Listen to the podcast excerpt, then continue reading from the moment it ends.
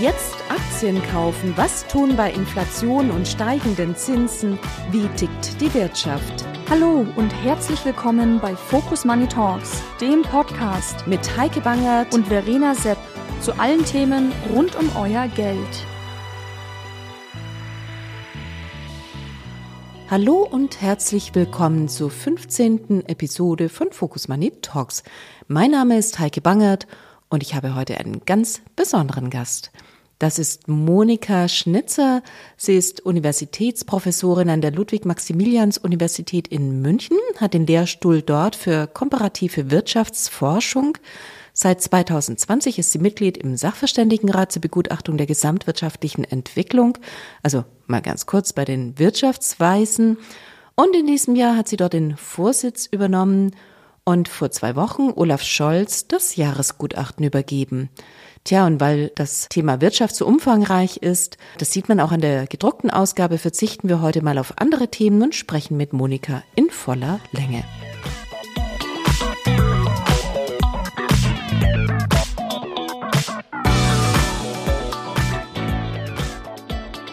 Monika, vielen herzlichen Dank, dass du heute bei Focus Money Talks bist. Ich freue mich ganz besonders, dich hier zu haben. Wir sprechen eigentlich immer so um das Jahresgutachten rum aber kennen uns eigentlich schon sehr viel länger. Ja, es ist wirklich wunderbar, heute hier zu sein und mal in einem ganz anderen Kontext. Ähm, ja, freue mich sehr.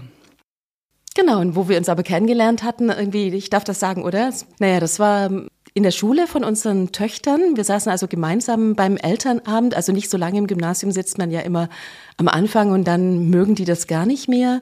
Aber nichtsdestotrotz ähm, hatten wir uns eben aus der Zeit kennengelernt. Ja, und die Gespräche haben sich dann tatsächlich irgendwann auch Richtung Wirtschaft entwickelt. Das finde ich wirklich toll, dass wir jetzt ähm, genau über dieses Thema heute sprechen können freue mich umso mehr. Wirtschaft ist das Thema, das äh, uns beide irgendwie bewegt. Dich auf ganz hoher Ebene. Du hattest jetzt gerade in Berlin das Jahresgutachten vorgestellt und darüber wollen wir auch gleich sprechen. Bei uns geht es natürlich viel um Unternehmen, irgendwie, die wir beurteilen und auch um Investments ähm, und da spielt eben eben das große Ganze mit rein. Ich habe mir das Gutachten natürlich äh, angesehen, aber um ganz ehrlich zu sein, 459 Seiten. Die Frage, wer liest das also durch. ich kann schon mal sagen, wir haben es gelesen. Und zwar mehrfach. Alle, die an dem Gutachten beteiligt sind. Aber tatsächlich sonst, ähm, es behaupten immer die einen oder anderen, sie würden es ganz lesen. Bestimmte Menschen lesen auf jeden Fall bestimmte Teile davon sehr intensiv, nämlich die, die beispielsweise in den Ministerien oder in der Bundesbank sich mit diesen Themen beschäftigen. Die schauen sich dann jeweils genau die Kapitel an, die für sie relevant sind und gehen die schon sehr intensiv durch. Aber für alle anderen haben wir uns wirklich sehr viel Mühe gegeben, auch eine sehr umfassende Zusammenfassung zu schreiben, mit der man äh, einen ganz guten Überblick bekommt. Und dann ist auch jedes Kapitel nochmal mit einer sogenannten Seite mit wichtigsten Botschaften äh, vorangestellt. Und das ist dann auch der Zugang für Menschen, die ja keine Zeit haben für alles. Wobei, wer sich wirklich interessiert, der sollte sich auf jeden Fall unsere Grafiken anschauen, unsere Tabellen. Da steckt ganz viel drin, was man dann hoffentlich auch auf den ersten Blick gleich erkennt. Genau, kann ich bestätigen. Also ich bin ehrlich gesagt das Wochenende nicht ganz durchgekommen, aber ziemlich weit. Und ähm, alle haben sich die Augen gerieben und gesagt, wie spinnst du? Was liest du eigentlich? Gibt's nichts Interessanteres? Also wirklich interessant und die Grafiken sind super. Der Titel ist Energiekrise solidarisch bewältigen, neue Realität gestalten. Für meinen Geschmack muss ich ganz ehrlich sagen, die lag eben sehr viel auf der Energiekrise und relativ wenig auf Gestalten hinten raus. Es kam dann noch so ein bisschen kurz, oder? Ja, tatsächlich ist das natürlich das Thema, was momentan im Fokus steht. Wie kommen wir jetzt durch die Krise? Und alle fragen sich, was macht das mit unserem Land? Was macht das mit unserer Wirtschaft? An der Stelle eben schon der Blick nach vorne. Gerade Thema, was passiert mit unserer Industrie? Kann die bei diesen hohen Energiepreisen überhaupt noch ja, langfristig hier wettbewerbsfähig sein? Und da interessiert uns schon, wie geht's nach vorne? Auch wie werden die erneuerbaren Energien ausgebaut? Kann uns das helfen?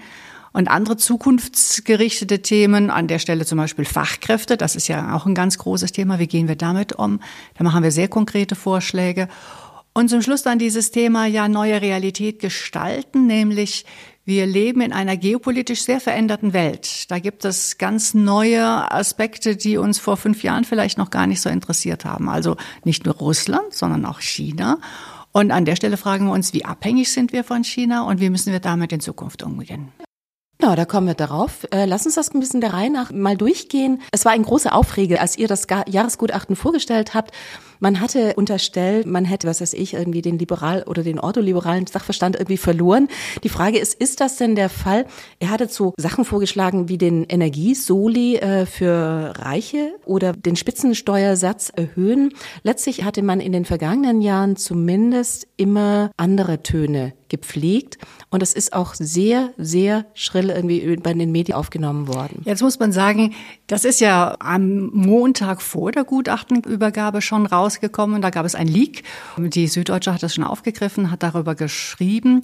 Und offensichtlich haben einige nur die Überschriften gelesen, denn wenn man sich die Reaktionen dazu anschaut, dann sind die doch zum Teil sehr aufgeregt, sehr emotional, kann man fast sagen, und offensichtlich nicht wirklich informiert über das, was wir konkret geschrieben haben. Vielleicht kann ich das ein bisschen erläutern, was unsere Idee dabei war. Wir sehen ja, die Energiekrise mit den hohen Preisen belastet die Menschen sehr stark. Sie belastet uns als Land. Wir sind als Land ärmer geworden, denn die hohen Preise zahlen wir ja an ausländische Lieferanten, an Russland am Anfang, jetzt natürlich an USA, an, an Norwegen. Die alle profitieren jetzt von den hohen Preisen. Wir zahlen sie. Jetzt ist das einfach mal zu konstatieren. Wir sind als Land ärmer geworden. Manche können sich aber diese hohen Preise schlichtweg nicht leisten. Also wer am Ende des Monats ja kein Einkommen mehr übrig hat, wer auch nichts auf der hohen Kante hat, also sprich die ärmeren Haushalte, die tun sich damit sehr schwer, wenn sich die Gasrechnung, auch die Stromrechnung jetzt vielleicht verdoppelt, verdreifacht. Ähm, und das ist ja überhaupt nicht ausgeschlossen.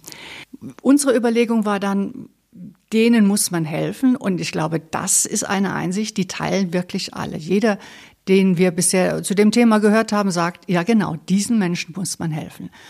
Nun stellt sich aber heraus, es ist gar nicht so einfach, denen sehr gezielt zu helfen. Wir haben einfach kein Instrument, was es uns erlaubt, genau die zu erreichen, die wir erreichen wollen. Nämlich die Leute, die Gas verbrauchen und ärmer sind, also sich das nicht leisten.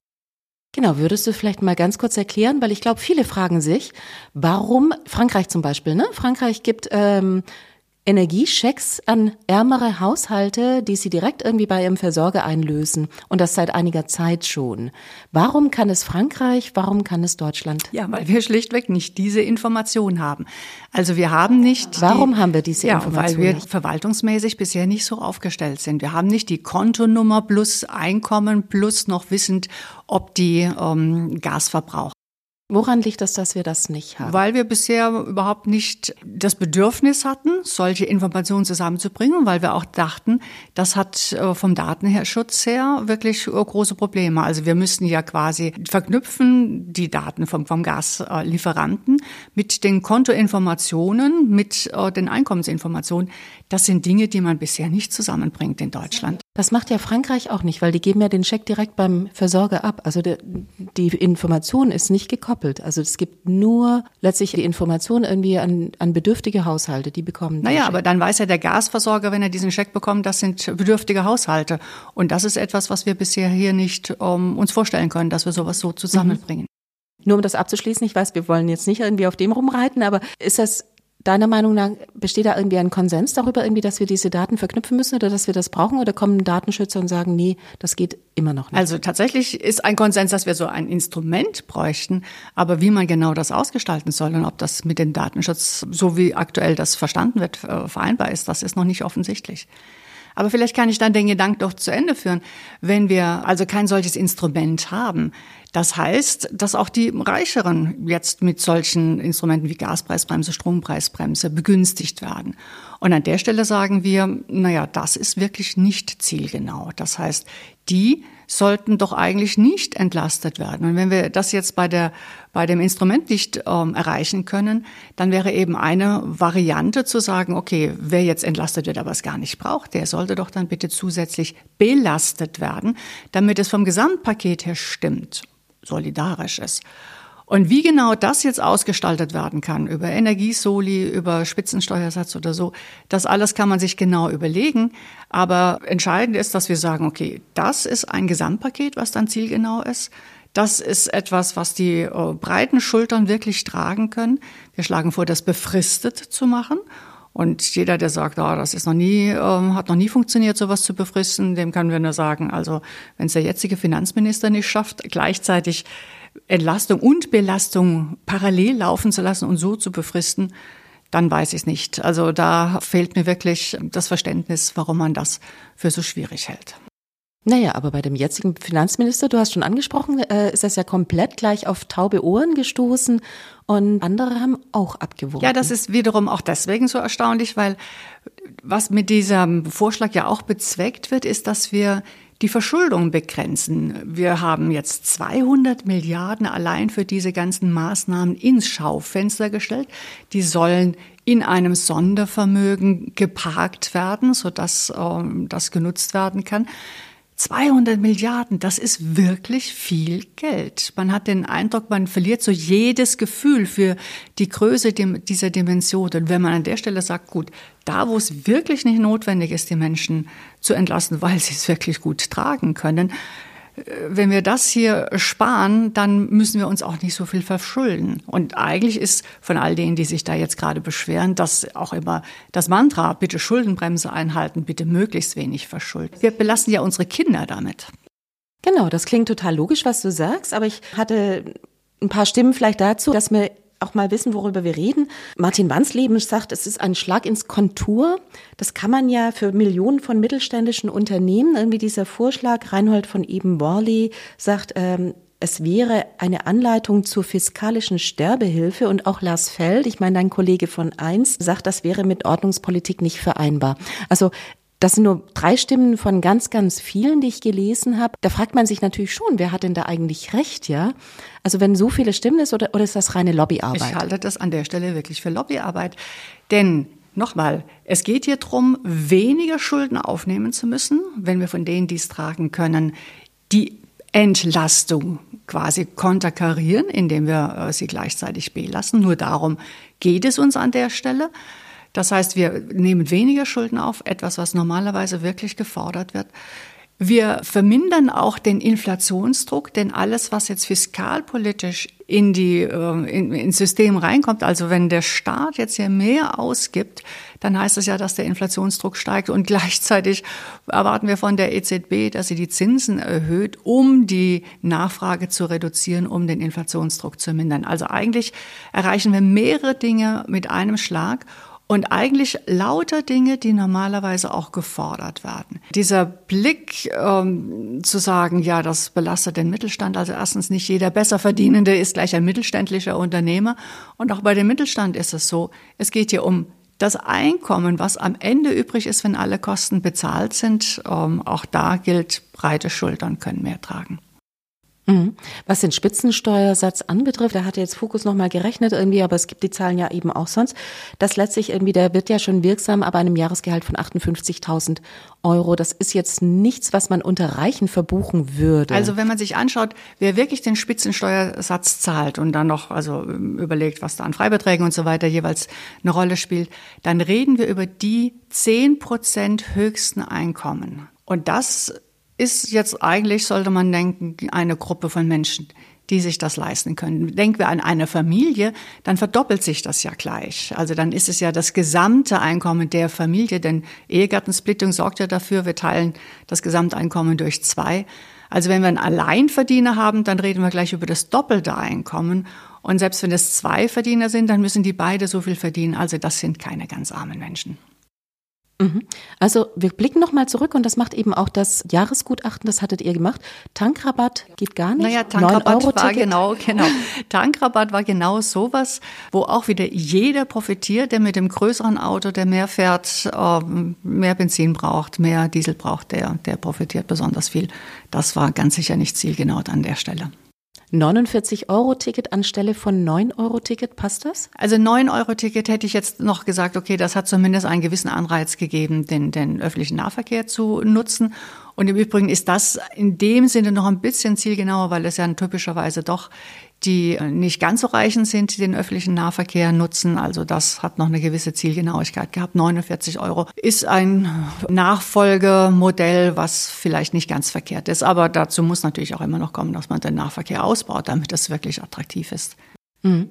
Gaspreisbremse äh, für all diejenigen, die das tatsächlich benötigen. Und wir sind sehr viel, wir und solche, die, wie ja immer kritisiert wird, ihren Pool damit heizen. Ja, an der Stelle, wie gesagt, kann man es eben nicht darauf konditionieren. Das war in der Gaspreiskommission ja lange diskutiert worden. Kann man nicht herausfinden, wer hat den Pool? Das kann man eben nicht. Kann man sagen, wer besonders viel Gas bisher verbraucht hat, dem deckeln wir das wieder ganz schwierig, weil man am Verbrauch nicht ablesen kann, handelt es sich um die Villa mit Pool oder handelt es sich um ein Mehrfamilienhaus.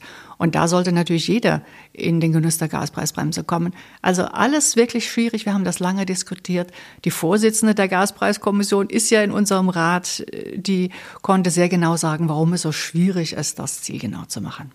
Genau, Frau Grimm hatte das ja schon im Vorfeld tatsächlich miterarbeitet, hatte diese Vorschläge irgendwie gemacht und äh, ist da maßgeblich beteiligt. Was das anbetrifft, Frage, die ich ganz gerne irgendwie an Frau Grimm jetzt stellen würde, aber ich stelle sie an dich. Du sitzt hier und kannst das stellvertretend äh, beantworten. Also für Haushalte, die mit Öl heizen, die sind ja dann doch benachteiligt. Auch der Ölpreis ist um das Doppelte gestiegen und der Gaspreis ist ja auch wieder ein bisschen zurückgekommen. Also man könnte schon auch denken, wie dass sie denken oder dass sie sagen, wir möchten auch profitieren. Ja, deswegen hat man bei der Gaspreisbremse einen Preis zugrunde gelegt, den man quasi erreichen möchte, der tatsächlich auch das Doppelte ist von dem, was man ähm, bisher hat, also was man vor der Krise hatte.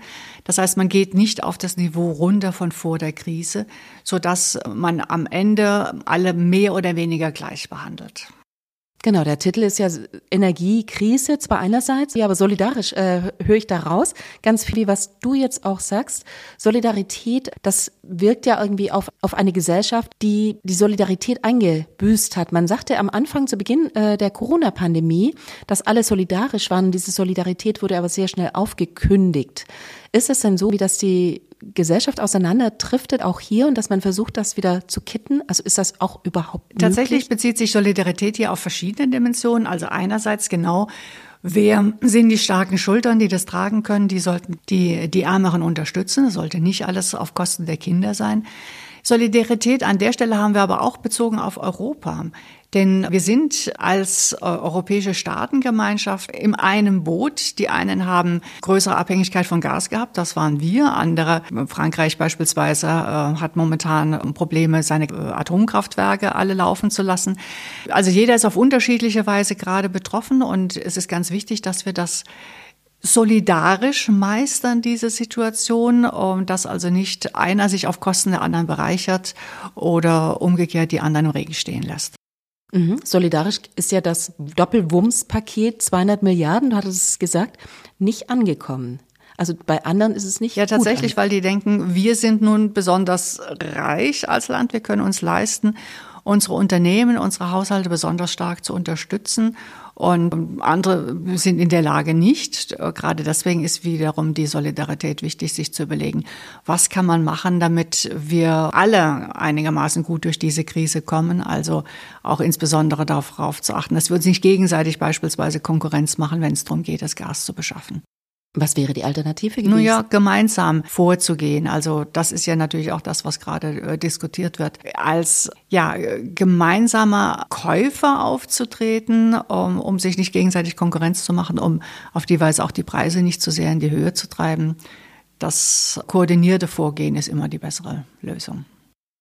Es ist ja so, dass viele Schiffe direkt jetzt an der Nordsee lagern, ja und äh, zumindest die Gasfüllbestände relativ hoch sind, da fragt man sich dann schon, es mag am Wetter gelegen haben, aber dann fragt man sich natürlich schon, war es denn notwendig, dass wir auf Teufel komm raus gleich mal so viel eingekauft haben, zu so teuren Preisen? Ja, das fragt man sich im Nachhinein immer, wenn es gut gegangen ist, aber wenn es äh, man nicht gemacht hätte und wir hätten jetzt einen kalten Winter und die Füllstände wären nicht so hoch, dann würden sich auch alle Leute beschweren.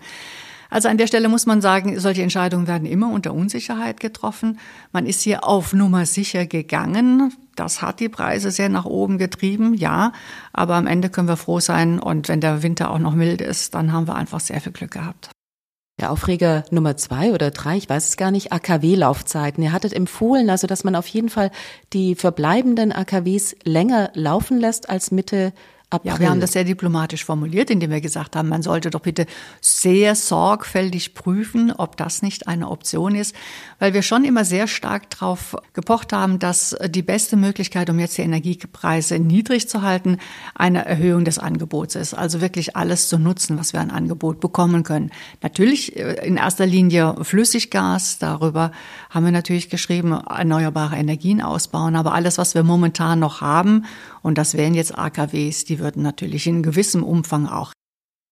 Würde es denn funktionieren? Ich meine, die Frage war ja letztlich irgendwie, ob nicht die Dings äh, getauscht werden müssen. Die Brennstäbe. Die Brennstäbe ja, getauscht ja. werden müssen. Ja. Also das ist natürlich eine Frage, die ähm, von den äh, entsprechenden ähm, Experten zu erklären ist. Wie lange halten die äh, Brennstäbe? Aber für zwei Jahre werden die sicherlich nicht halten. Das heißt, die müsste man dann austauschen. Wie die zu beschaffen sind, wie schwierig das ist, da gibt es ja noch viel mehr äh, Themen, auch das entsprechende Personal, die Sicherheitsprüfungen, die nachzuholen sind oder dann durchzuführen sind. All das ist eine Gesamtlage, die deswegen sagen wir zu prüfen ist und dann muss eine Entscheidung gefällt werden. An der Stelle können wir nur sagen, ökonomisch wäre es aus unserer Sicht sinnvoll, um jetzt so viel wie möglich von diesem Angebot noch zu nutzen. Wie die Gesamtlage ist, das ist dann Aufgabe der Politik, das einzuschätzen. Mhm. Anstelle die Energiewende einzuleiten, äh, sehen wir ja so ein Revival äh, der fossilen Energie oder Energieträger. Irgendwie, das ist der Krise geschuldet. Aber siehst du vielleicht nicht auch die Gefahr, wie dass man tatsächlich eben durch solche Investitionen, die das ja auch mit sich bringt, wieder einen Schritt in die falsche Richtung macht? Zum Beispiel die LNG-Terminals. Das sind ja Investitionen, die sich jetzt nur dann rentieren, wenn ich das auch nicht nur die nächsten zwei Jahre beibehalte, sondern sagen wir mal über die nächsten 20 Jahre eigentlich vielleicht ein Schritt, den man gar nicht hätte machen müssen. Also mehr Sorgen bereitet mir es, wenn man noch sehr viel stärker auf die Kohlekraftwerke setzt und da möglicherweise neue Investitionen macht, um die länger laufen zu lassen. Das wäre tatsächlich eine Investition, die dann sehr rückwärtsgewandt wäre. Momentan brauchen wir die, aber vielleicht kein äh, wirklich zukunftsweisender äh, Weg. Bei den LNG-Terminals muss man noch mal etwas differenzierter drauf schauen. Ja, wir wollen natürlich auch vom Gas unabhängig werden. Aber für eine gewisse Zeit werden wir das Gas sicherlich brauchen. Das war immer als Übergangstechnologie vorgesehen. Es ist ja erstens mal sehr viel weniger belastend als Kohle, also insofern besser. Aber wir werden nicht auf die Schnelle mit erneuerbaren Energien, mit Wasserstoff schon alles stemmen können. Für diese Zeit also sind diese LNG-Terminals ganz sicher sehr hilfreich und von daher sehe ich das jetzt weniger problematisch. Beim Ausbau der erneuerbaren Energie haben wir ein riesen Feld, das brach liegt, also seit Jahren brach liegt. Wir wissen ganz genau, in Bayern wurden jetzt zehn Windräder aufgestellt anstelle von 150, die notwendig wären, jedes Jahr im Übrigen. Und es stehen relativ wenige mit sehr vielen Ausreden äh, oder mit sehr vielen Regeln irgendwie, die es eben bislang gab, die offensichtlich gelockert werden müssen, weil so scheint es ja nicht Ja, also da muss man wirklich sagen, da gab es große Versäumnisse in der Vergangenheit. Man man hat viel zu wenig auf erneuerbare Energien gesetzt. Einerseits, also wenn ich mir jetzt Bayern anschaue, da 10H-Regel war einfach nicht hilfreich. Man hatte vor allen Dingen aber auch äh, zu wenig auf die Stromtrassen gesetzt, denn im Norden wird ja Wind produziert und der kann zum Teil gar nicht in den Süden geleitet werden, weil wir noch nicht die passenden Stromtrassen haben. Da hat man sich entschieden, aufgrund von Bürgerprotesten, die alle unterirdisch zu verlegen. Das dauert, sehr, also nicht nur ist es sehr viel teurer, es dauert auch sehr viel länger, sodass äh, die nicht fertig sind zum aktuellen Zeitpunkt, wo sie eigentlich äh, helfen sollten, beim Abschalten der AKWs dann für Ersatz zu sorgen. Also hier hat man viel versäumt. Mhm. Ich hatte mit Claudia Kempfert mal darüber gesprochen. Sie sagte, Stromtrassen brauchen wir eigentlich gar nicht mehr, weil eigentlich müsste jede Region oder jedes Dorf oder jede Stadt äh, im Zweifel energieneutral selbst werden. Also jeder da, wo er es kann. Die einen, was ist ich, mit Wasserkraft, die anderen mit Wind, die anderen mit Solar, egal was, oder Biokraft. Naja, bestimmte regionale Unterschiede gibt es schon und im Norden weht sehr viel mehr Wind als bei uns. Trotzdem kann man hier seinen Teil dazu beitragen mit Windkraftträgern, aber die, die äh, Stromtrassen würden schon auch helfen. Also an der Stelle ist wirklich einiges versäumt worden. Umso wichtiger ist es, dass man jetzt so schnell wie möglich nachholt, was man bisher nicht gemacht hat. Und was an der Stelle dann auch helfen kann, ist, oder, oder was unbedingt passieren muss, so muss man wohl sagen, ist, die Verfahren massiv zu beschleunigen. Da könnte ein Vorbild sein, was man jetzt geschafft hat bei den ähm, LNG-Terminals. Da hat man jetzt auf einmal in sehr kurzer Zeit, in wenigen Wochen, Monaten, Verfahren durchgezogen, die normalerweise Jahre dauern würden. Und letztlich muss man genau das Gleiche machen für den Ausbau der erneuerbaren Energien. Mhm. Und gibt es irgendwelche Initiativen? Ja, tatsächlich war das im Koalitionsvertrag sogar schon angelegt, aber es muss jetzt umgesetzt werden. Und was dazu beispielsweise gehört, ist, dass man bestimmte äh, Einspruchsverfahren parallel laufen lässt. Bisher war es so, dass man mit jedem Schritt, der äh, durchgeführt wurde, immer neue Einspruchsmöglichkeiten hatte. Und was man jetzt bei den LNG-Terminals gemacht hat, ist zu sagen, alle möglichen Einsprüche bitte auf einmal und dann werden die auch einmal abgehandelt und damit ist die Sache dann auch erledigt. Und die zweite Sache, die im Koalitionsvertrag vorgesehen ist äh, und die tatsächlich auch helfen würde, ist, dass man sagt, okay, für dieses eine Thema Ausbau erneuerbarer Energien, solange das wirklich zwingend notwendig ist, um Klimaschutz voranzutreiben, muss das jetzt Priorität haben über andere Ziele, die wir auch haben, insbesondere Artenschutz. Also an der Stelle sagen, hier klare Priorität, so lange, wie wir es brauchen. Genau, das wäre die nächste Frage gewesen. Ich weiß, du sprichst für die Wirtschaft und nicht für die Bienen, aber trotzdem sollten wir natürlich auch an die Bienen denken äh, und an die denkt gerade keiner. Ja, das verstehe ich als Konflikt. Unbedingt. Aber es ist auch nicht hilfreich, das jedes Mal neu auszudiskutieren. Und an der Stelle hilft es den Bienen auch nicht, wenn das Klima dauerhaft beschädigt ist. Also okay, also die Artenschützer würden aber sagen, was, wenn die Bienen dann tot sind und wir dann an die Bienen denken, wie kriegen wir die wieder zurück? Naja, es ist ja wirklich immer nur eine begrenzte Lokalität, um die es da geht, in der man dann den Artenschutz an der Stelle zurückzieht. Das heißt nicht, dass man nicht in anderen Bereichen sich sehr stark darum kümmern kann. Aber ja, hier glaube ich, müssen wir jetzt wirklich mal eine Priorität setzen. Mhm. Eines der Ziele der Bundesregierung war ja der Bürokratieabbau, ja. Die FDP hat sich das auf die Fahnen geschrieben, aber andere auch. Äh, haben wir denn von den LNG-Terminals mal abgesehen, gibt es denn schon Anzeichen dafür, irgendwie, dass tatsächlich da was in Bewegung kommt? Das große Problem ist ja, man hält das immer der Bundesregierung vor und sagt, bitte sorgt ihr für Bürokratieabbau, aber am Ende findet Bürokratie in den Ländern statt. Also letztlich müsste man über alle Bundesländer reden und schauen, was die dann konkret auch dazu beitragen. Das ist, glaube ich, noch ein langer Weg. Aber das Aushängeschild ist nichtsdestotrotz das Bundeskanzleramt, das jetzt ausgebaut wird und alle gucken darauf und sagen, das nennt ihr Bürokratieabbau, ja. Ich kann jetzt nicht genau sagen, wie viel da ausgebaut wird. Ich kann nur sagen, dass alle, mit denen ich zurzeit spreche, alle Wochenenden durcharbeiten, weil in einer solchen Krise einfach so viel mehr an Arbeit anfällt, dass ja man zumindest in der aktuellen Situation die Menschen wirklich braucht. Das gilt fürs Kanzleramt, das gilt fürs äh, Wirtschaftsministerium, fürs Finanzministerium, also für all die, die aktuell gerade sehr stark mit der Krisenbewältigung zu tun haben. Die sind wirklich am Limit. Ein Streitpunkt ist das Bürgergeld, ja. Das Bürgergeld macht natürlich irgendwie gerade auch eine richtig hohe Welle. Die einen sagen, Leute, die am Niedriglohnsektor arbeiten, sind die Gekniffenen irgendwie, weil diejenigen, die Bürgergeld stellen, sich teilweise genauso gut. Und dementsprechend kommen natürlich viele Pole hoch. Wie siehst du das? Ich glaube, dass hier die Kommunikation doch auch schon etwas irreführend ist. Denn natürlich ist es immer so, wenn ich mehr arbeite, dann habe ich mehr als Bürgergeld. Zumal jetzt gerade beim Bürgergeld auch die Hinzuverdienstgrenzen eben erweitert worden sind. Das heißt, man kann mehr arbeiten und mehr hinzuverdienen, ohne dass es abgezogen wird.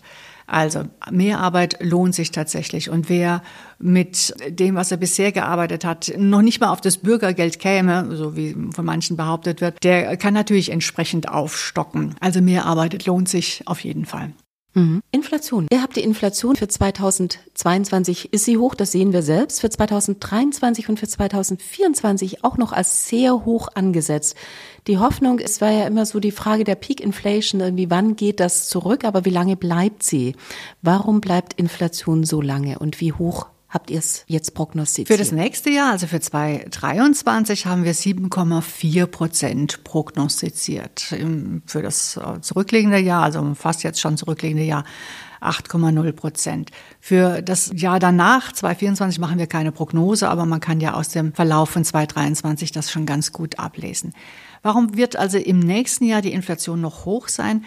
Momentan sind es ganz stark die Energiepreise, die die Inflation treiben. Dazu kommen die hohen Nahrungsmittelpreise. Das gerade was bei den Energiepreisen passiert, das wird sich jetzt immer stärker auch in die Produktpreise übertragen.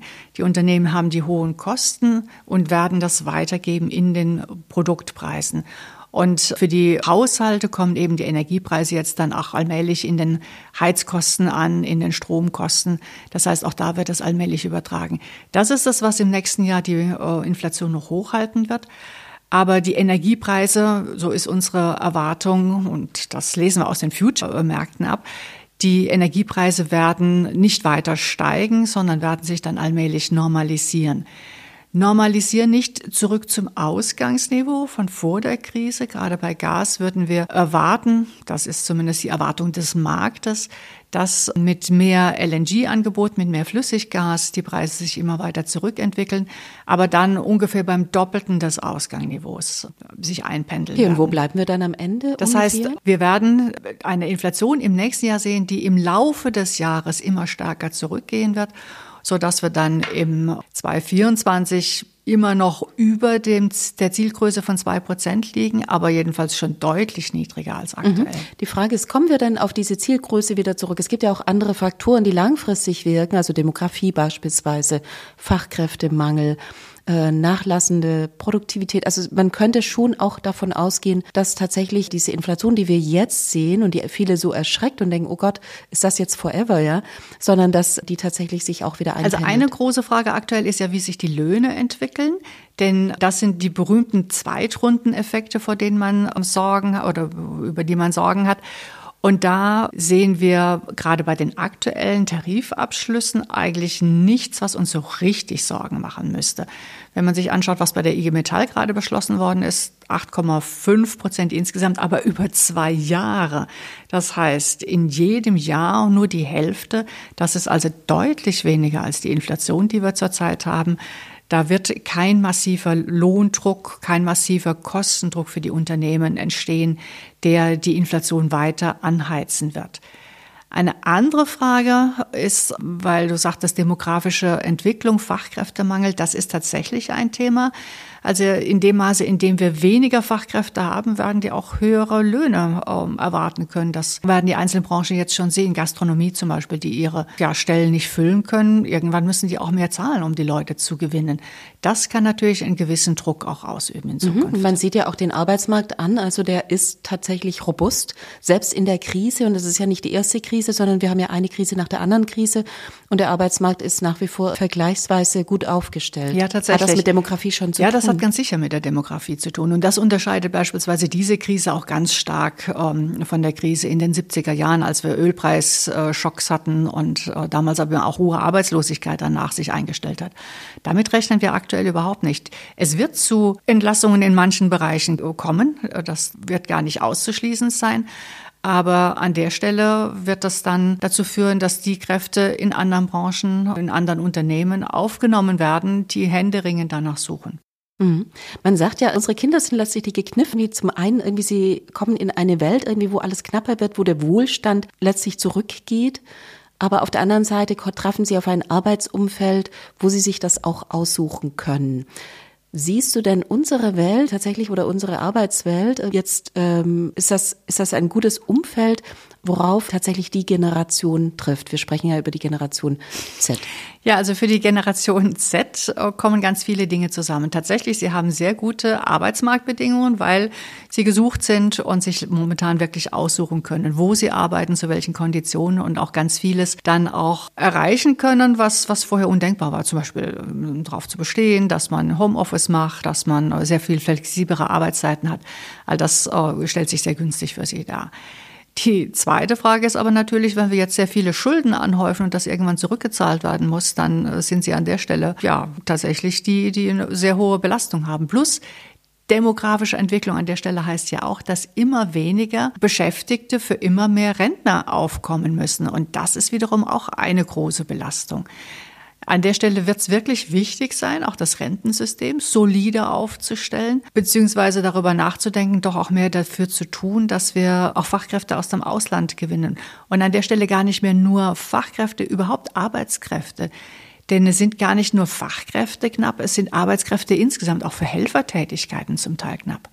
Auch ein Thema, das wir im Gutachten aufgreifen, wo wir ein paar konkrete Vorschläge machen. Genau, also es sind ja letztlich irgendwie, bislang äh, kamen ja sehr viele innerhalb Europas aber auch überall in Europa sind die Kräfte inzwischen knapp. Wir müssten eigentlich sowas wie eine Einwanderungspolitik betreiben. Ja, tatsächlich. Also aus den EU-Staaten können die Menschen ja bisher schon einwandern und das haben sie auch getan, gerade nach der Finanzkrise sogar. Viele aus Italien, aus äh, Spanien, die äh, da wenig Arbeitschancen hatten. Aber die stehen genau vor dem gleichen demografischen Problem. Also das heißt, da wird auch in Zukunft gar nicht mehr so viel Einwanderung passieren können. Wir müssen wirklich außerhalb der EU schauen. Und eine Möglichkeit, über die wir an der Stelle nachdenken, ist, was das momentan so schwierig macht, ist, dass wenn jemand kommt als Fachkraft, dass wir die Gleichwertigkeit des, des Berufsabschlusses, der Berufsausbildung sehen wollen. Und das ist ein sehr aufwendiges Verfahren. Das dauert sehr lange, bis das geprüft ist. Und das macht es sehr unattraktiv und sehr schwierig. Wir äh, empfehlen deswegen, das deutlich zu vereinfachen, um nicht zu sagen, abzuschaffen und ersetzen durch die Arbeitsplatzzusage. Man sollte denken, ein Arbeitgeber hat sich das ja genau angeschaut. Wer wen will er da einstellen? Also du meinst Ärzte und Krankenpflege, die als Taxifahrer arbeiten, weil sie letztlich irgendwie ihren Abschluss nicht anerkannt bekommen. Genau. Also jetzt reden wir an der Stelle, wo wir sagen, diesen Berufsabschluss nicht so genau überprüfen oder, oder äh, vielleicht gar nicht über nicht reglementierte Berufe. Also bei Ärzten würden wir schon noch sagen, die sollten nachweisen, dass sie diese Ausbildung haben. Aber es gibt viele andere Berufe, wo das kein so großes Thema ist. Und eine andere Variante, über die wir nachdenken und die wir auch empfehlen, ist sowas wie die Westbalkan-Regelung zu nutzen. Westbalkan-Regelung bedeutet, äh, dass äh, Menschen aus verschiedenen Balkan, äh, Westbalkanländern zuwandern können, ohne große Voraussetzungen, tatsächlich nur mit dieser Arbeitsplatz zu Zusage, wieder Idee, der Arbeitgeber wird sich das schon genau angeguckt haben. Und wir haben durch Expertisen auch herausgefunden, das hat bisher sehr gut funktioniert. Die Menschen haben ihren Arbeitsplatz, die verdienen gutes Geld. Es ist also nicht so, dass das alles schiefgelaufen wäre. Wir empfehlen an der Stelle, das auch auszudehnen auf andere Staaten, nicht nur vom Westbalkan. Sehr gezielt bestimmte Länder, wo man sagt, okay, hier bauen wir auch die Infrastruktur auf, die Administration im Land dort, dass äh, alles, was an Behördengängen zu erledigen ist, schon dort erledigt werden kann um auf die Weise einfacher, beschleunigter Menschen hierher ähm, holen zu können. Mhm. Wenn Gesellschaften diverser werden, äh, was ja wünschenswert ist auf der einen Seite, aber andere Menschen fühlen sich vielleicht in ihrem Wohlstand bedroht. Es kommt eine tiefe Kluft, eine gesellschaftliche Kluft. Wie kann man diesen Dialog begleiten, irgendwie, damit es nicht zu solchen öffentlichen Debatten führt, wie wir sie nach 2015, ich sage das jetzt noch, einfach nochmal eben hatten. Ja, ich glaube, hier braucht es wirklich einen gesellschaftlichen Dialog, der die verschiedenen auch Wissenschaftsdisziplinen einbezieht. Da sind wir als Ökonomen nur ein Teil der, der Gruppe und wir können die ökonomischen Argumente bringen, aber die politischen Argumente, die soziologischen Argumente, die müssen von anderen Gruppen dann ebenfalls eingebracht werden. Ich glaube, wir brauchen einen sehr viel intensiveren interdisziplinären Dialog dazu, um zu Lösungen zu kommen, so dass wir nicht als Gesellschaft auseinanderdriften. Mhm. Eine Frage, bevor wir zu den Innovationen kommen, also die Aktienrente, du hattest gesagt, wir müssen das Rentensystem äh, neu aufstellen, neu denken irgendwie und auch neu unterfüttern. Wäre die Aktienrente ein Teil dessen? Ja, ich kann mir die Aktienrente sehr gut als Teil dessen vorstellen. Wenn man sich anschaut, wie das in Schweden beispielsweise organisiert ist, dann ist eben tatsächlich ein gar nicht so kleiner Teil der Rente über die Aktienrente organisiert. Das heißt, man zahlt in einen Fonds ein mit seinen Rentenbeiträgen, die werden angelegt und die sind dann auch individuell dieser Person zugeordnet. Das heißt, man bekommt später aus diesem Fonds äh, einen Teil seiner Rente und wenn man verstirbt, kann man das sogar weiter vererben.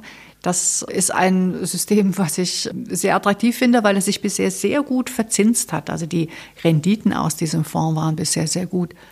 Und momentan ist es ja so, dass ich, wenn ich wenig Geld habe, eigentlich überhaupt nicht über solche Sparmöglichkeiten nachdenke, also in Fonds etwas anzulegen, aber dementsprechend auch nicht davon profitiere, wenn die Aktienmärkte sich gut entwickeln. Genau, letztlich sind ja Aktien nichts für Reiche, sondern eigentlich für Ärmere, die tatsächlich über die Aktie die Möglichkeit haben, zu einem gewissen Vermögen zu kommen. Ja, genau. Also an der Stelle entwickelt sich es einfach völlig auseinander. Die Ärmeren haben bisher, wenn überhaupt, ein bisschen was gespart, da noch nicht mal Zinsen für gekriegt. Die Reicheren haben in den letzten Jahren sehr, sehr gut ihr Vermögen vermehren können, indem sie eben Aktien gehalten haben, die sich dann vom Kurs her sehr nach oben entwickelt haben. Also da geht die Kluft auseinander und deswegen wäre über die Rentensicherung, das, äh, die, die, die Ärmeren da einzubeziehen, glaube ich, eine sehr gute Lösung. Genau, Innovation. Innovation ist eigentlich dein Steckenpferd, das ist dein Thema. Innovation kommt ganz zum Schluss. Man redet die ganze Zeit über die Krise, natürlich über die Energiekrise. Da hatten wir, das hatten wir jetzt genauso gemacht. Wir hätten es eigentlich umdrehen müssen. Aber nichtsdestotrotz, wo hakt es bei den Innovationen oder wie ist Deutschland aufgestellt? Also ich will das tatsächlich dann doch nochmal auf die Krise beziehen, weil ich nämlich denke, mit Innovation kommen wir tatsächlich auch besser aus der Krise. Wenn man sich mal anschaut, was in den 70er Jahren passiert ist, nach der Ölpreiskrise, was nach Fukushima passiert ist in Japan, dann stellt man in beiden Fällen fest, dass die Innovationen massiv zugenommen haben, dass nämlich die einzelnen Branchen, die einzelnen Unternehmen sehr viel energieeffizienter geworden sind. Das war also eine Möglichkeit, mit dieser Krise auch gut umzugehen, nämlich Innovationen zu tätigen, die äh, Prozesstechnologie zu verbessern, die Produkte zu verbessern, effizienter zu machen, um besser durch diese Krise zu kommen. Das hat eigentlich einen richtigen Innovationsschub ausgelöst. Jetzt ist es ja so, dass die Bundesregierung sagt, mehr Fortschritt wagen. Glaubst du denn, irgendwie, das war das Motto zumindest, mit dem sie angetreten ist, denkst du, dass sie dem gerecht wird? Ich glaube, die aktuelle Regierung ist einfach durch die Ereignisse derartig überrollt worden, dass viel an Zukunft zu denken erstmal gar nicht so möglich war. Was es aber zeigt, ist, dass man sich darauf viel besser vorbereiten muss, eigentlich einen Plan haben muss für solche Krisen und letztlich sich strategisch aufstellen muss. Zum Beispiel jetzt mit Blick auf China. Da wird jetzt auch die große Frage sein, wollen wir weiterhin so abhängig sein? Bei äh, kritischen Rohstoffen beispielsweise sind wir das massiv, aber ja, auch bei den Halbleitern, bei, bei den Computerchips sind wir abhängig von. Genau, bei Elmos ja, wurde ja jetzt gerade mal der Riegel vorgeschoben, aber bei, äh, beim Hamburger Hafen mit Costco, da konnte noch ein Kompromiss errungen werden. Ja, genau. Also das zeigt gerade, wie heikel dieses Thema jetzt ist. Und was wir am Ende unseres Gutachtens schon betonen, ist, wir müssen uns überlegen, wie wir da strategisch autonomer sind, weniger abhängig. Dafür brauchen wir wirklich eine Strategie. Und letztlich heißt das, dass wir innovativer sein müssen. Denn vieles von dem, was wir bisher auch woanders äh, beziehen, können wir vielleicht ersetzen, indem wir andere Materialien entwickeln, indem wir dafür sorgen, dass bestimmte Dinge, die wir nicht mehr woanders beziehen können, dass wir die vielleicht auch selbst abbauen, aber eben auch möglicherweise durch andere Materialien ersetzen. Aber man kann ja Innovation jetzt nicht einfach verordnen. Paragraph 5 Innovation, ja. Wie soll das, wie soll das funktionieren? Am Ende. Hängt es äh, ganz stark davon ab, dass wir schon in der Schule anfangen mit viel Bildung, die Kinder darauf vorzubereiten, ja, äh, innovativ zu sein. Wir müssen den Unternehmen die Chance geben, wirklich innovativ zu sein, indem wir gerade die Start-up-Branche beispielsweise entsprechend unterstützen. Da gab es ja in den letzten Jahren gute Voraussetzungen. Man hat ähm, mehr Wagniskapital zur Verfügung gestellt, als es eine Zeit lang der Fall war. Das nimmt momentan gerade wieder ab. Also das ist etwas, was unbedingt notwendig ist, wenn wir mithalten wollen mit beispielsweise den Vereinigten Staaten, aber auch mit dem, was in China passiert. Mhm. Man sah ja in der letzten Zeit, aber auch in den letzten Jahren irgendwie mehr Staat, weniger Unternehmen. Das war vielleicht auch der Krise geschuldet. Äh, mit der Corona-Pandemie mussten natürlich Entscheidungen getroffen werden, die auf den Staat zurückgefallen sind. Siehst du die Gefahr, dass tatsächlich irgendwie diese, dieser Trend fortgeschrieben wird? Wie gesagt, in der Krise äh, ist das natürlich ein Thema, dass der Staat da vieles lenken und, und beeinflussen muss. Gleichzeitig lassen die Unternehmen sich ja momentan auch gerade gerne helfen. Also an der Stelle ist der Staat ja dann schon auch gerne gesehen. Ein bisschen gerät vielleicht aus dem Blick, dass wirkliche Innovationen ganz viel aus kleinen, aus neuen Entwicklungen, aus neuen Gründungen herauswächst und ähm, dass wir diese äh, Start-up-Kultur doch deutlich, ja, der, der deutlich eine Chance geben sollten, sie auch unterstützen sollten. Genau, wie kann man das machen? Also wie kann man eine Start-up-Kultur unterstützen? Naja, indem man beispielsweise Gründungen aus Hochschulen heraus unterstützt, indem man überhaupt die Gründerkultur unterstützt. Ich meine, es gibt verschiedene Maßnahmen, dass man dann äh, beispielsweise Mitarbeiterbeteiligungen leichter macht, denn äh, genau das ist es, womit man auch Mitarbeiter gewinnen kann, indem man ihnen sagt, okay, am Anfang kann ich denen nicht viel zahlen, aber wir beteiligen dich und das steuerlich attraktiv zu gestalten, auch insbesondere wenn das Unternehmen dann verkauft wird, immer noch das, was man reingesteckt hat, äh, steuerlich anerkennen zu lassen. All diese Dinge kann man machen, um die Startup-Branche zu unterstützen. Mhm. BioNTech war ja das Vorzeigeunternehmen in Sachen Unterstützung oder beziehungsweise ein Erfolgsunternehmen, ein großes Erfolgsunternehmen. Die ganze Region prosperiert. Aber die Frage ist, auf welche Bereiche sollte es äh, zielen? Irgendwie, du hattest vorher schon gesagt, gerade im Bereich der erneuerbaren Energien oder Energieeffizienz ist das gerade könnte der Fokus stehen. Also das ist natürlich jetzt aus der Krise heraus ein mhm. ganz wichtiger Fokus. Aber der ganze Medizinbereich, der Pharmabereich ist natürlich auch ein ganz wesentlicher Fokus. Das haben wir jetzt durch die Pandemie erlebt. Auch die chemische Branche ist ein Bereich, wo viel passieren kann, auch passieren sollte. Materialwissenschaft ist etwas, was sehr gefragt sein wird. Äh, Kreislaufwirtschaft beispielsweise, wenn wir Rohstoffe einsparen wollen, neu nutzen wollen, dann braucht das da auch viel Arbeit an der Materialwissenschaft. Also das alles sind Bereiche, wo Deutschland zum Teil schon immer sehr gut war und wo es jetzt darum geht, das in die Zukunft zu entwickeln. Aber das ist nicht notwendigerweise etwas, was der Staat aussuchen sollte. Der sollte nicht sagen, hier in dem Bereich, in dem Bereich, in dem Bereich. Am Ende muss es aus den Unternehmen herauskommen. Die sehen am ehesten, was sie können und in welche Richtung sie gehen können. Mhm. Reicht das national zu fördern? Du sagtest, wie Europa muss sich da irgendwie zusammentun oder müsste Europa nicht tatsächlich solche Innovationszentren errichten? Es sollte tatsächlich sehr europäisch gedacht werden, schon deswegen, weil es wirklich wichtig wäre, den europäischen Markt viel stärker zu integrieren. Also wenn etwas bei uns bisher auch Innovation, Entwicklung zurückgehalten hat, dann, dass wir so vereinzelt in den einzelnen nationalen Staaten denken, in den einzelnen nationalen Märkten, kann man sagen. Das gilt insbesondere für alles, was mit digitaler Technologie zu tun hat. Da profitieren USA und China sehr von ihrem großen Markt, weil man jedes Produkt dann sehr leicht skalieren kann in eine sehr große Zahl. Und das ist in Europa bisher viel zu wenig der Fall. Also wichtiger Schritt wäre erstmal zu sagen, wir sorgen für einen integrierten Markt, auch einen integrierten digitalen Markt, so dass wir hier die Skalierungsmöglichkeit haben und denken dann solche Innovationen wirklich europäisch. Mhm. Also ich habe gehört, dass sehr viel ähm, Energie, Startups schon wieder abgezogen werden von den von Seiten der USA, die ja selber die, die Initiative Energieeffizienz sich auf die Fahnen geschrieben hat. Ja, das ist in der Tat eine Gefahr. Es ist vor allen Dingen auch eine Gefahr, dass wir die Dinge vielleicht entwickeln, aber dann am Ende nicht produzieren sondern das dann schon gleich wieder ganz woanders passiert. Also da dürfen wir wirklich dieses Mal nicht verschlafen. So ähnlich wie es bei der Solartechnologie war, dass wir das entwickelt haben, am Anfang auch gebaut haben und zum Schluss kam die große Skalierung nur noch. Genau, wie mache ich das als Staat irgendwie? Ist das als Lenkungsfunktion oder mache ich das, indem ich das Umfeld attraktiv Naja, ich muss natürlich das Umfeld attraktiv machen, aber die Unternehmen müssen auch selbst schauen, dass sie schneller ihre Kosten senken. Am Ende war das tatsächlich ganz stark dieser Kostenfaktor. Und da liegt natürlich Kostensenkung auch an der Skalierungsmöglichkeit. Das wäre natürlich leichter, wenn ich das europaweit skalieren kann, als wenn ich das nur innerhalb von Deutschland mache. Mhm. Ganz wenige Startups werden von Frauen gegründet, also noch weniger, als sie in den Aufsichtsräten sitzen inzwischen. Man kann ja jetzt keine Quote schaffen, um zu sagen, irgendwie, wir möchten gerne eine 50-Prozent-Quote, sondern das ist immer noch eine Eigeninitiative, unternehmerisch tätig zu sein. Wie kann man es machen, Frauen stärker dazu ermuntern, die Ärmel hochzukrempeln, zu sagen, du kannst das? Ich glaube, indem man wirklich schon sehr früh schon in der Schule dafür sorgt, dass sie überhaupt sich für sowas interessieren und sich das auch zutrauen.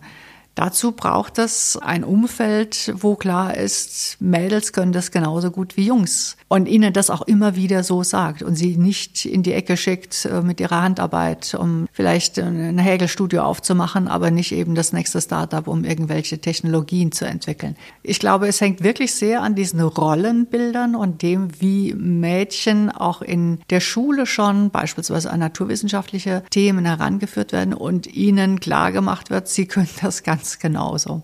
Wir hatten schon öfter darüber gesprochen, wie eins der Themen, wie die dir auch wichtig sind, Frauen mehr in die Arbeitswelt zu integrieren. Das scheint ja deshalb jetzt schon mehr der Fall zu sein, weil der Arbeitsmarkt eben tatsächlich Frauen braucht, aber mehr in die Führungsebenen zu bringen.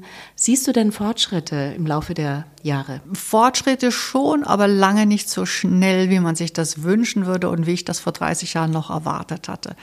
Ich kann es aus meinem eigenen Bereich sagen, vor 30 Jahren, als ich angefangen habe als Hochschullehrerin, waren Frauen wirklich im einstelligen Prozentsatzbereich, also unter fünf Prozent kann man sagen. Und da sind wir immer noch nicht so viel weiter. Also für, für mein Fach wären wir jetzt bei 15 Prozent. Das ist einfach immer noch nicht das, wo wir hin sollten. Insofern also eine sehr langsame Entwicklung. Jetzt sagt man immer, ja, was müssen wir an den Frauen ändern, damit sich das verändert? Die müssen wir alle besser ausbilden oder selbstbewusster machen oder sowas. Aber am Ende müssen wir natürlich nicht nur die Frauen verändern, sondern es muss sich bei den Männern etwas tun. Die müssen natürlich an der Stelle ihren Teil dazu beitragen. Das geht ja ganz viel um Familienarbeit. Also es muss selbstverständlich sein, dass die genauso ihren Teil dazu beitragen, sonst funktioniert das natürlich nicht. Und äh, in all den Kontexten, wo Frauen sich vielleicht nicht wohlfühlen, weil sie so ganz alleine dastehen und um sie herum merkwürdige Sprüche gemacht werden, liegt es auch an den Männern dafür zu sorgen, dass die Atmosphäre sich so verändert, dass sich die Frauen da auch wirklich ernst genommen fühlen. Es gibt ja erste Männer, die zumindest auf den Social-Media-Kanälen, die eben auch Bewunderung irgendwie dafür einfordern, dass sie im Haushalt helfen, dass sie, keine Ahnung, Elternzeit nehmen. Ist das ein guter Weg oder denkst du, hm, habe ich eigentlich immer schon gemacht? Also wer dafür Bewunderung braucht, da kann ich nur sagen, ja, da fällt mir nichts so ein. Letzte Frage. Das war ja auch ein Punkt irgendwie zum Jahresgutachten. Ich habe zumindest irgendwie gelesen.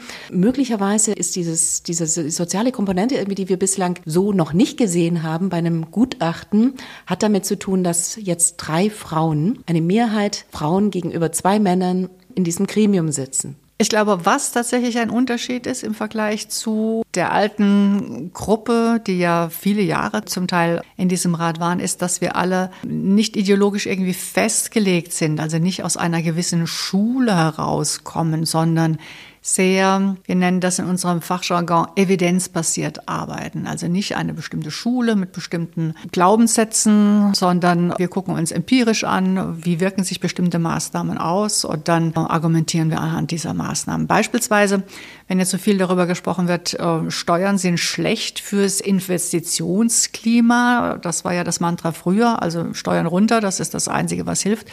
Da muss man einfach sagen, Steuern, permanente Steuererhöhung um 10 Prozent sorgt für Investitionsrückgang nur um ein Viertel davon. Also das heißt, die Evidenz sagt uns an der Stelle, so schlimm ist es nicht. Und an der äh, Stelle reden wir tatsächlich über eine permanente Steuererhöhung. In unserem Vorschlag geht es ja nur um eine Steuer, eine temporär befristete äh, von einem Jahr. Also da jetzt abzuleiten, dass sich die, die Investitionen massiv verringern werden, ist natürlich völlig überzogen. Das ist also, glaube ich, der Ansatz. Wir, wir gehen da sehr viel evidenzbasierter ran und nicht mit Glaubenssätzen. Also ihr habt nicht so eine Parteiversammlung hinter euch sitzen, irgendwie die gewisse Dinge irgendwie von euch erwartet. Aber bislang war es ja schon so, dass man Volkswirten tatsächlich eben auch schon auch so ein bisschen eine Meinung irgendwie immer ja zugedacht hat. Ja, ich glaube, das nächste, was uns wirklich unterscheidet, ist, dass wir versucht haben, sehr viel konkretere Vorschläge auch zu machen, was jetzt wirklich helfen würde. Und in dem Fall jetzt ein so konkreter Vorschlag. Das Instrument funktioniert nicht oder wir haben es nicht, was wir brauchen. Wie kann man das jetzt konkret ergänzen, statt immer nur zu sagen, Steuern runter? Mhm. Und denkst du nicht, ihr habt euch ganz viel Mühe gemacht und nachher wird keiner der konkreten Vorschläge umgesetzt? Ich glaube, es kommt gar nicht so sehr darauf an, ob jetzt ein ganz konkreter Vorschlag umgesetzt wird.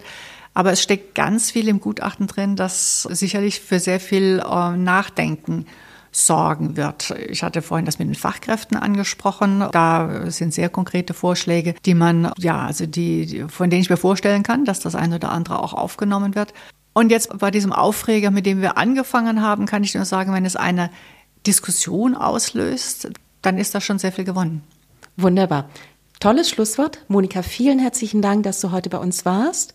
Letzte Frage wäre allenfalls noch gewesen, Fußball oder nicht?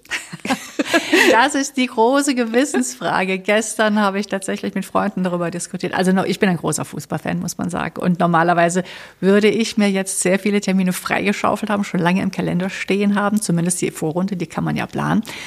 Das fällt mich jetzt dieses Jahr wirklich schwer. So richtig mag sich die Stimmung nicht einstellen. Das liegt auch an der Jahreszeit. Äh, Weihnachten steht vor der Tür.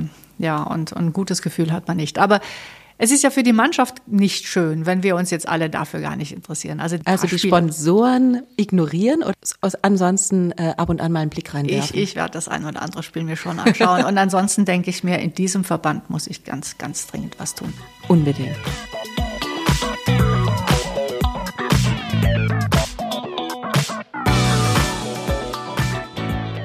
Damit sind wir am Ende der 14. Episode von Focus Money Talks. Danke fürs Zuhören, bitte folgt uns und nächste Woche ist Verena wieder mit am Start. Euch allen eine schöne Woche.